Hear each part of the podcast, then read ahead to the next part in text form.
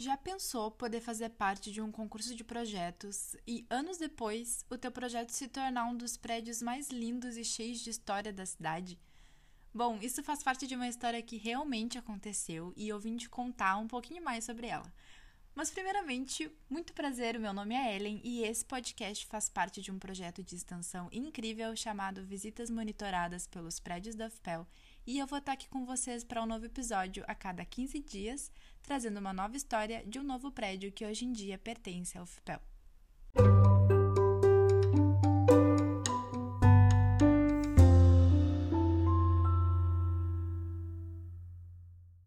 Sem mais delongas, voltando para o início do podcast, Lembra que houve um concurso de projetos e tal? Então, realmente existiu e foi para decidir qual seria o projeto arquitetônico do nosso maravilhoso Grande Hotel, localizado na Rua Lobo da Costa, número 51, ao redor da Praça Coronel Pedro Osório, sabe? O ganhador foi um arquiteto e engenheiro civil brasileiro chamado Teófilo Borges de Barros. E foi esse cara que deu os primeiros sinais de vida do prédio, por iniciativa da companhia incorporadora Grande Hotel, no lugar onde antes era um cinema chamado Politeama. Teófilo fazia parte do Partido Republicano Rio-Grandense, assim como muitos incorporadores da Companhia Grande Hotel e também do intendente da época. O prédio foi construído em apenas três anos, entre 1925 e 1928, e hoje, dia 20 de abril, completa 93 anos da sua inauguração. Durante a sua construção, o prédio passou por muitas dificuldades financeiras e acabou sendo municipalizado antes mesmo de ser inaugurado.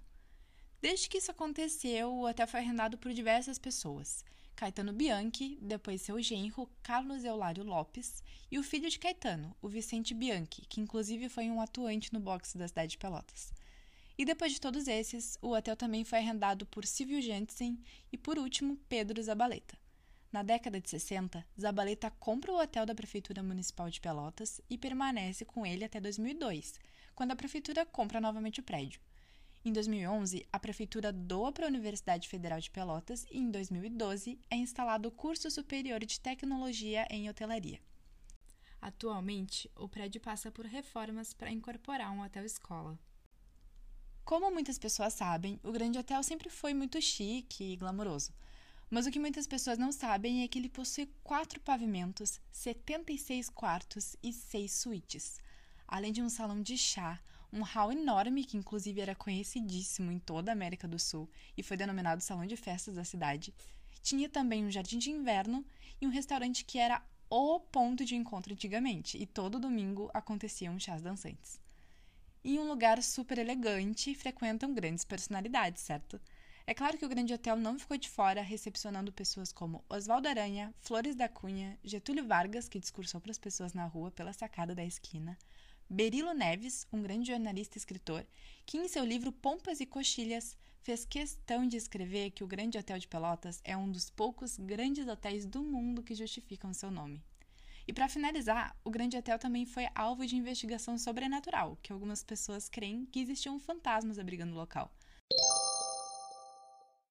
E é assim que eu encerro o episódio de hoje. Espero muito que vocês tenham gostado. Vou aguardar vocês no próximo episódio.